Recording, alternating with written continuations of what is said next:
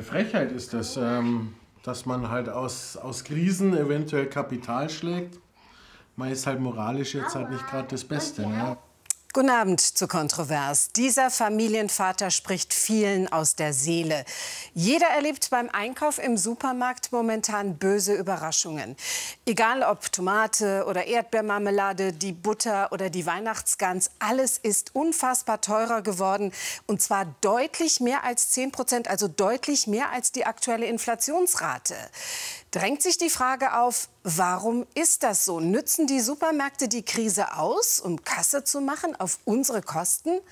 Gleich konfrontieren wir den Handel, davor Einkaufsfrust, ein Film von Christian Stücken und Beate Greindl.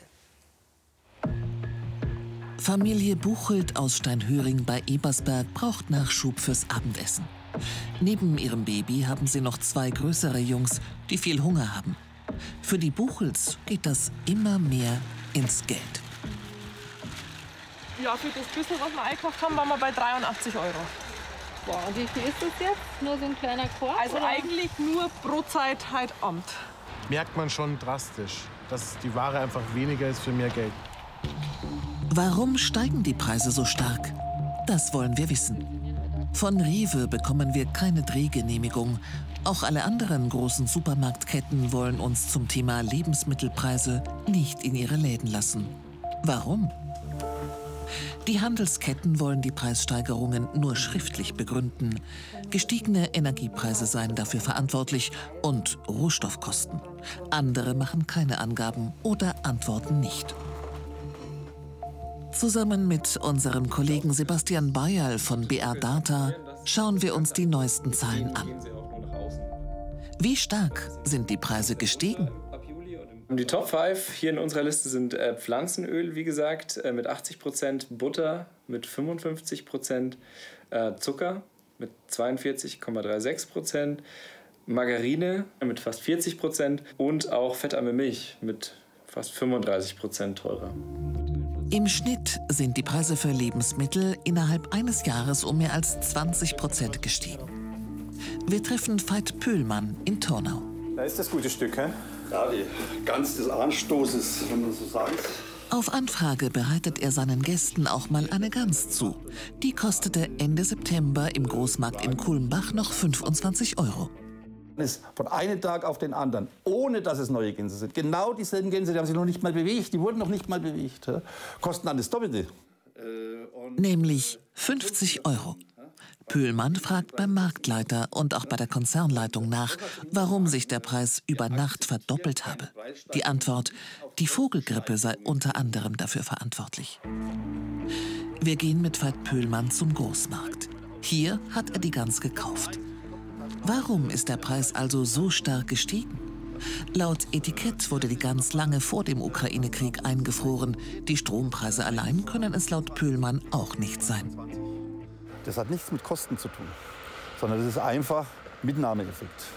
Und dasselbe macht jetzt mittlerweile, habe ich auch nachgeprüft, macht Kaufland auch. Das ist also kein Einzelfall, sondern das ist so abgestimmtes Verhalten. Für ein Interview hat der Marktleiter keine Zeit. Gibt es ein abgestimmtes Verhalten unter den Handelsketten? Inzwischen prüft das Bundeskartellamt Beschwerden wegen überhöhter Lebensmittelpreise. Wir treffen Daniela Kriel von der Verbraucherzentrale Bayern. Sie sieht Hinweise, dass der Handel über die tatsächlichen Mehrkosten hinaus höhere Lebensmittelpreise durchsetzen will. Es gibt bei vielen Produkten ja eigentlich noch gar nicht so ähm, die Faktoren, die sich so erhöht haben. Die Energiepreise zum Beispiel, das kommt wie bei uns VerbraucherInnen ja erst zeitversetzt an. Das heißt, ähm, warum ist jetzt plötzlich das Brot so viel teurer, obwohl ja die Energiekosten noch gar nicht so stark gestiegen sein können? Der Preis für Joghurt ist um fast 25 Prozent gestiegen und für Mehl um 34 Prozent wollen die Handelsketten aus der Krise Kapital schlagen. Das weisen sie weit von sich und sehen die Schuld bei den Markenprodukten, für die Mondpreise verlangt würden. Die Supermarktketten preisen als Alternative ihre Eigenmarken an. Edeka sagt, kauft doch bitte unsere Handelsmarke. Das heißt, da gewinnt im Prinzip Edeka, weil sie ja gar keinen Zwischenhändler mehr haben. Inzwischen sind die Preise bei den Eigenmarken bereits mehr als 20 Prozent angestiegen. Macht der Handel also extra Kasse mit der Krise? Wir fragen nach beim IFO-Institut. Dort hat man nachgerechnet. Die Unternehmen versuchen, diese, äh, die hohen Inflationsraten auch dadurch dafür zu nutzen, ihre Gewinne zu erhöhen. Man sieht es bei den Landwirten, man sieht es bei der äh, weiterverarbeitenden Industrie, aber eben auch im Handel. Insoweit haben wir also auch eine Art von Gewinninflation derzeit. Ähm, das wird man aus ökonomischer Sicht eigentlich nur dann einschränken können, wenn man den Wettbewerbsdruck insgesamt erhöht. Die Buchels haben schon länger den Verdacht, dass sie über den Tisch gezogen werden und zu viel bezahlen. Veronika Buchelt ist wegen der Kinder zurzeit zu Hause. Ihr Mann ist Polizist.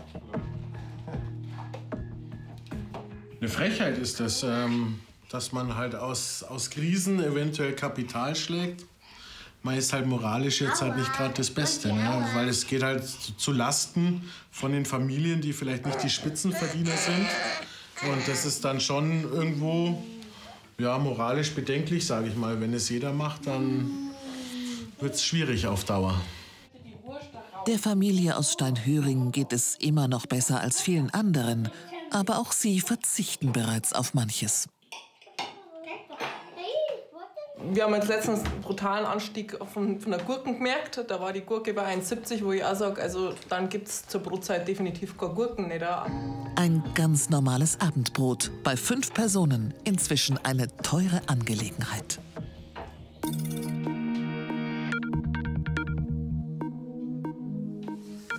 Und jetzt im Kontroversinterview Ernst Leuger, der Präsident des Handelsverbandes Bayern, live zugeschaltet aus Berlin. Herr Leuger, der Preisanstieg im Supermarkt, der liegt im Schnitt, wir haben es gesehen, doppelt so hoch wie die Inflationsrate. Sind also die großen Supermarktketten die Krisengewinnler? Grüß Gott nach München äh, aus Berlin. Frau Heller, nein, äh, der Handel, der Lebensmittelhandel ist nicht der große Krisengewinnler, sondern wir versuchen im Gegenüber zum Verbraucher äh, schon reale Preise darzustellen. Aber die Vorstufe tut ja Übriges dazu, dass wir einfach auch höhere Preise, aber nur zum Teil weitergeben müssen. Herr Leuger, wir haben es gerade gehört, das IFO-Institut sagt, es gibt auch im Handel Gewinnmitnahmen. Viele Menschen, Sie wissen das, müssen sich massiv einschränken. Selbst sogar bei Grundnahrungsmitteln müssen sie sparen, Mehl, Obst und Gemüse. Wie unsozial ist es, wenn Konzerne Preise künstlich treiben, egal wer das in der Kette macht? Frau Heller, dem möchte ich widersprechen. Äh, die vier großen Lebensmittel Konzerne bzw. genossenschaftlichen Betriebe treiben die Preise immer im Gegenüber zum Verbraucher, zur Verbraucherin.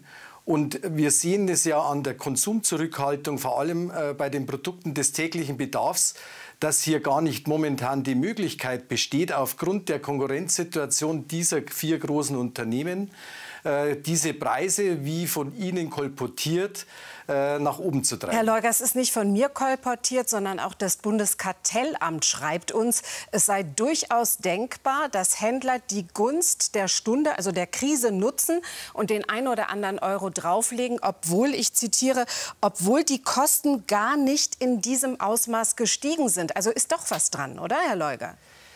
Das mag und das gestehe ich zu, im Einzelfall äh, möglich sein. Aber über die Unternehmens äh, Leitungen der genossenschaftlichen Unternehmen wie aber auch äh, bei den Einzelunternehmen äh, wird das nicht systematisch vorangetrieben. Wir haben Viele ja gerade gesehen, wie immens die Preise gestiegen sind, also 20 Prozent bis hin zu 80 Prozent. Und Handelsketten wie Edeka, Sie haben die deutschen Supermarktketten angesprochen, mhm. die weisen mit dem Finger auf Markenkonzerne. Die seien die Preistreiber, die reiten auf der Inflationswelle mit, um ihre Renditen zu erhöhen. Das das klingt aber mit Verlaub nach einem Verschiebebahnhof der Verantwortung. Und die Zeche zahlt der Verbraucher. Das ist mitnichten so, weil wir auch medial verfolgen können, dass genau diese großen Handelsketten, äh, die ich auch mit vertrete, im Preiskampf mit den Markenherstellern sind und hier versuchen, äh, die Preise nach unten zu bekommen.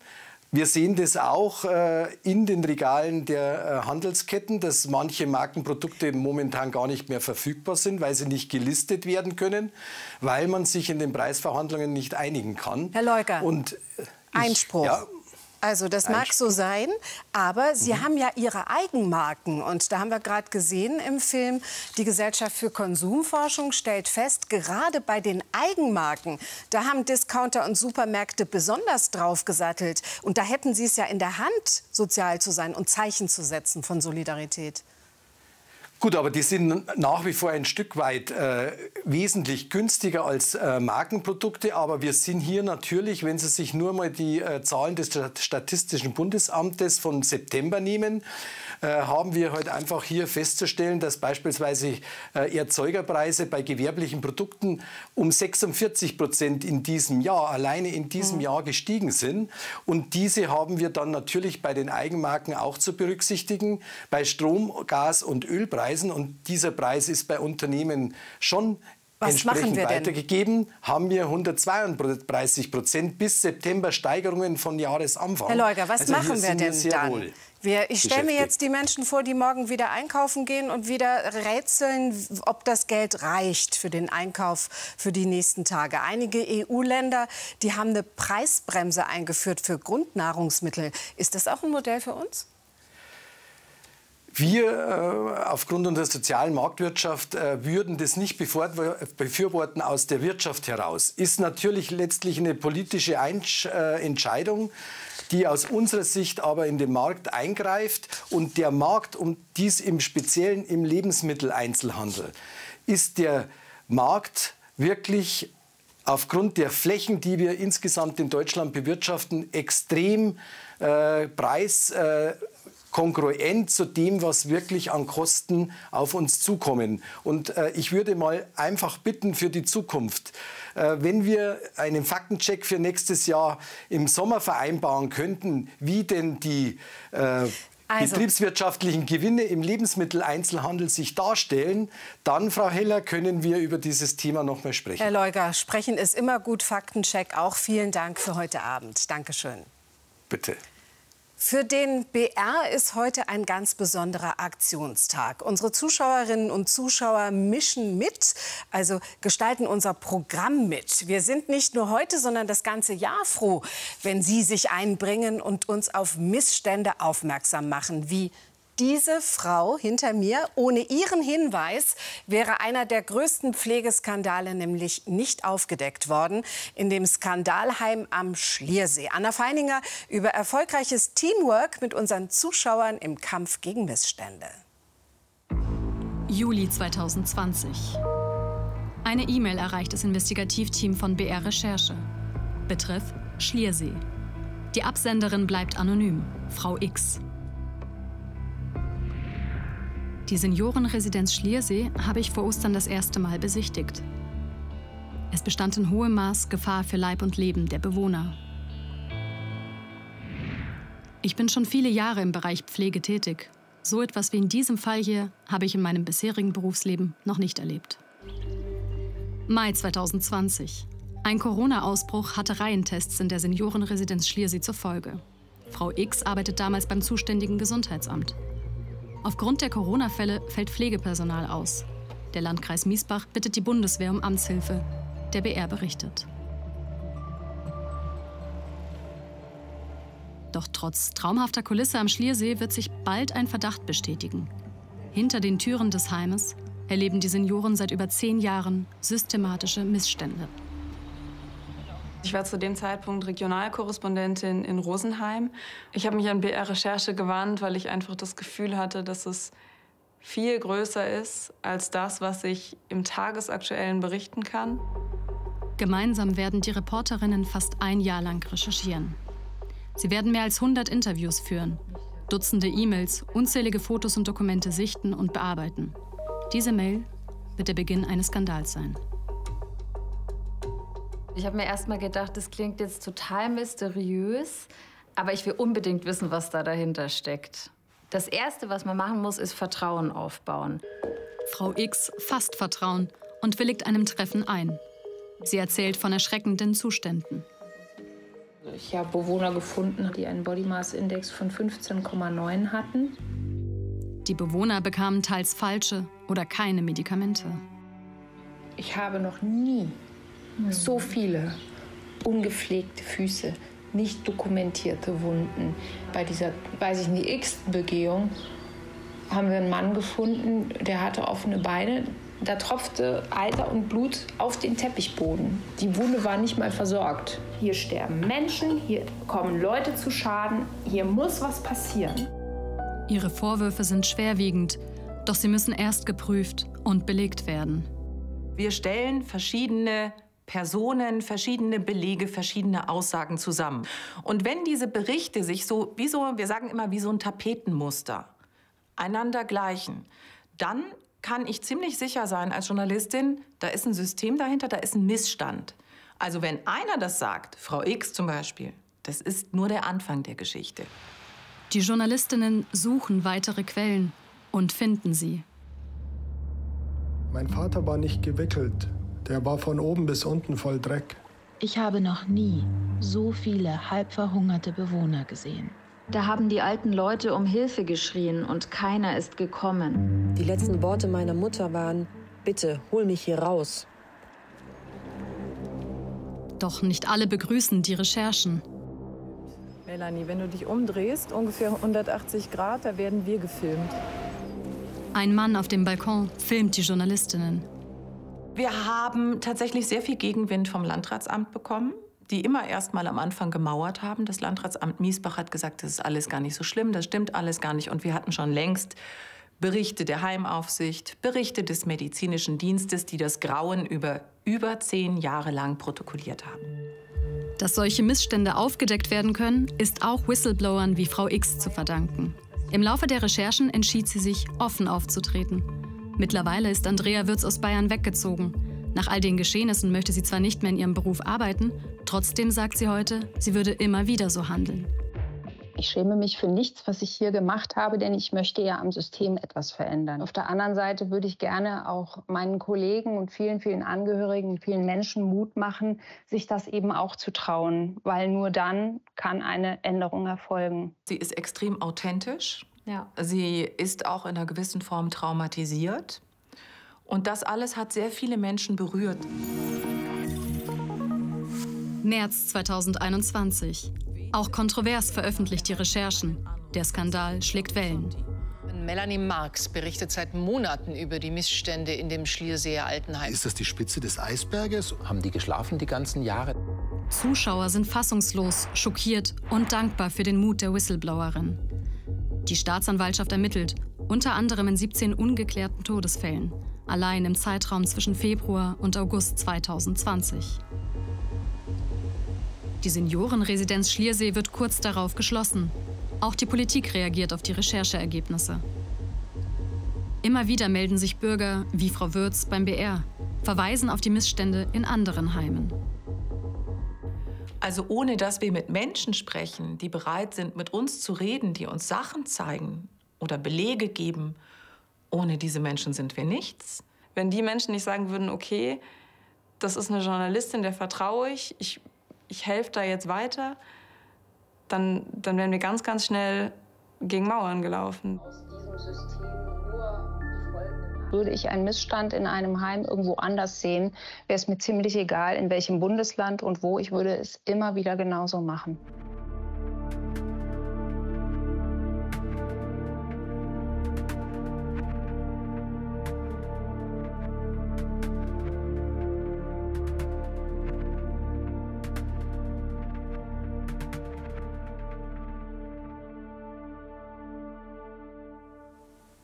Wenn Ihnen ein Missstand bekannt ist, dann wenden Sie sich bitte an uns, entweder persönlich oder anonym. Wir prüfen Ihre Hinweise gerne. Jetzt geht es um die Feuerwehr als Lebensretter. Die Arbeit ist brandgefährlich, aber der Beruf nach wie vor für viele ein Traumjob. Übrigens gar nicht so einfach, einen Ausbildungsplatz zu bekommen. Wir haben drei junge Menschen in der Ausbildung begleitet. Heute der Startschuss ins Abenteuer. Ein Film von Anna Ellmann, Julia Schweinberger und Stuart McSpadden.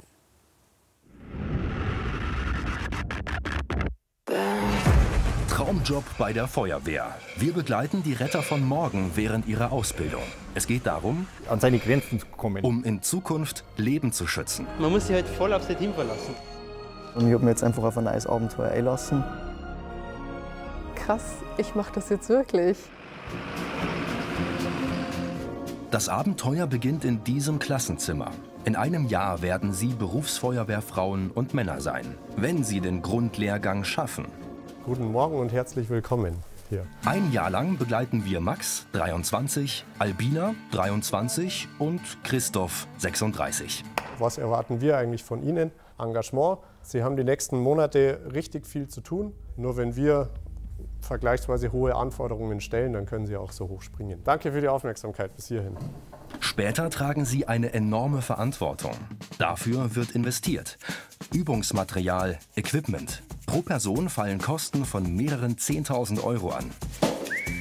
Eine Entschuldigung für die Umkleide. Und was hast du bekommen? Das sehe ich jetzt. das weiß ich noch nicht. Albina ist eine von vier Frauen im Lehrgang. Da dachte ich mir so, krass, ich mache das jetzt wirklich. Weil es sind so viele Etappen, bis man hierher kommt. Die Bewerbung, Einstellungstest, Theaterschuhe und Sportsachen. Für Albina ist alles neu.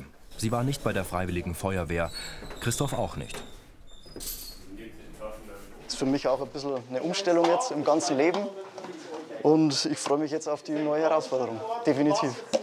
Ich habe mir das eigentlich die letzten zwei Jahre ist mir das schon durch den Kopf gegangen, weil ich gemerkt habe, okay, das war jetzt eine coole Zeit. Ich wollte einfach nur mal irgendwas ändern und bin dann eigentlich ähm, durch einen Freund auf die Feuerwehr gekommen. Ich war auch nicht bei der Freiwilligen Feuerwehr, sondern ich habe mich jetzt einfach auf ein neues Abenteuer einlassen.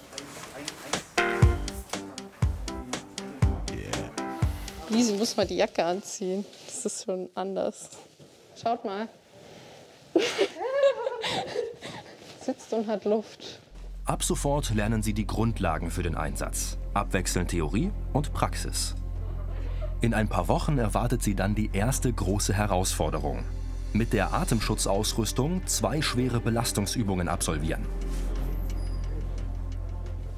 Nach den Ferien geht es dann los mit Atemschutz. Das ist ja quasi das, was man sich unter Feuerwehr vorstellt. Da freue ich mich drauf.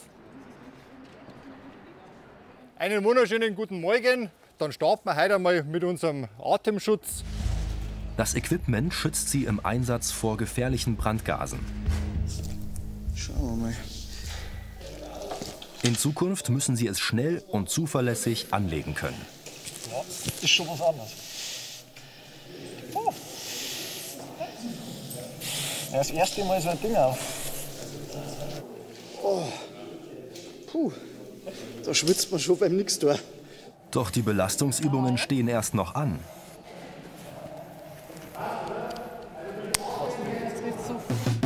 Jeder Handgriff muss im Einsatz sitzen, um in 90 Sekunden auszurücken. Die gesamte Ausrüstung wiegt etwa 20 Kilo. Das fühlt sich an wie so ein schwerer Wanderrucksack, auch mit dem Brust- und äh, dem Beckengurt. Sobald man da anatmet, geht ja dieses Ventil auf und die Luft strömt so ein bisschen ins Gesicht. Ja, man kann fast sagen, es pustet einem einer ins Gesicht so ein bisschen. Damit sie sich an die Ausrüstung gewöhnen, starten sie erstmal mit Gehen und Joggen. Ui. Und wie war's? Ähm, ungewohnt. Wenn man da voll bepackt ist und mit der Maske, dann versucht man langsamer zu atmen, damit man nicht so viel Luft wegschnauft. Ja, mal schauen, wie es die nächsten Tage wird.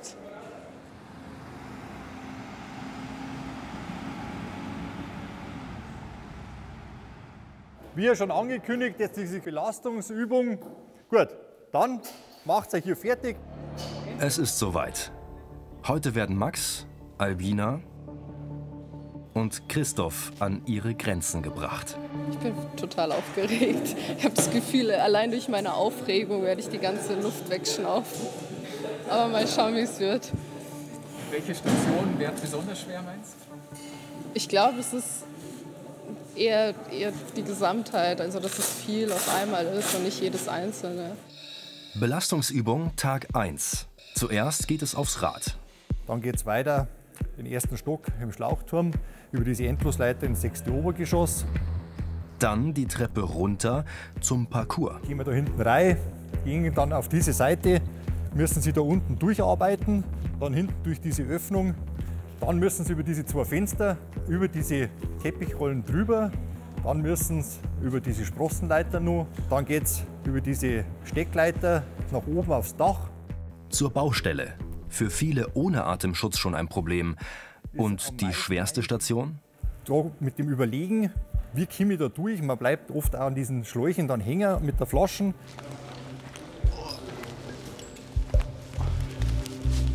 Ich bin äh, aufgeregt ein bisschen, ja, weil die Belastung noch nicht einschätzen kann. Albina ist dran. Ihr Sichtfeld ist durch die Innenmaske stark eingeschränkt. Ich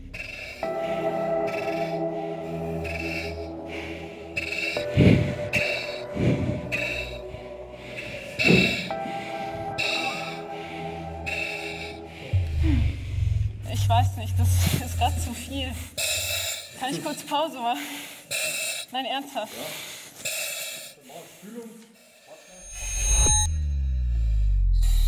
Diese Innenmaske.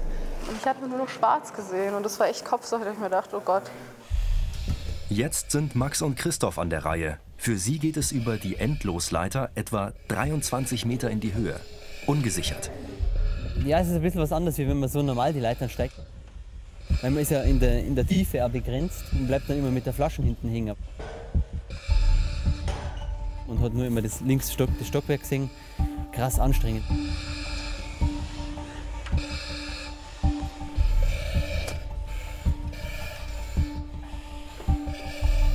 Okay, und los geht's. Nach einer kurzen Pause. Albina gibt nicht auf. Sie kommt jetzt zur schwierigsten Stelle im Parcours.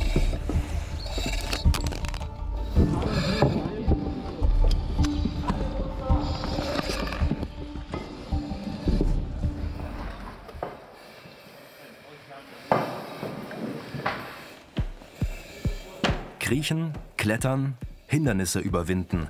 Zügig. Sich dabei aber nie selbst in Gefahr bringen. Das muss man bei der Feuerwehr können und ist wichtig für die Personenrettung. Aus brennenden Gebäuden, engen Schächten oder Brunnen.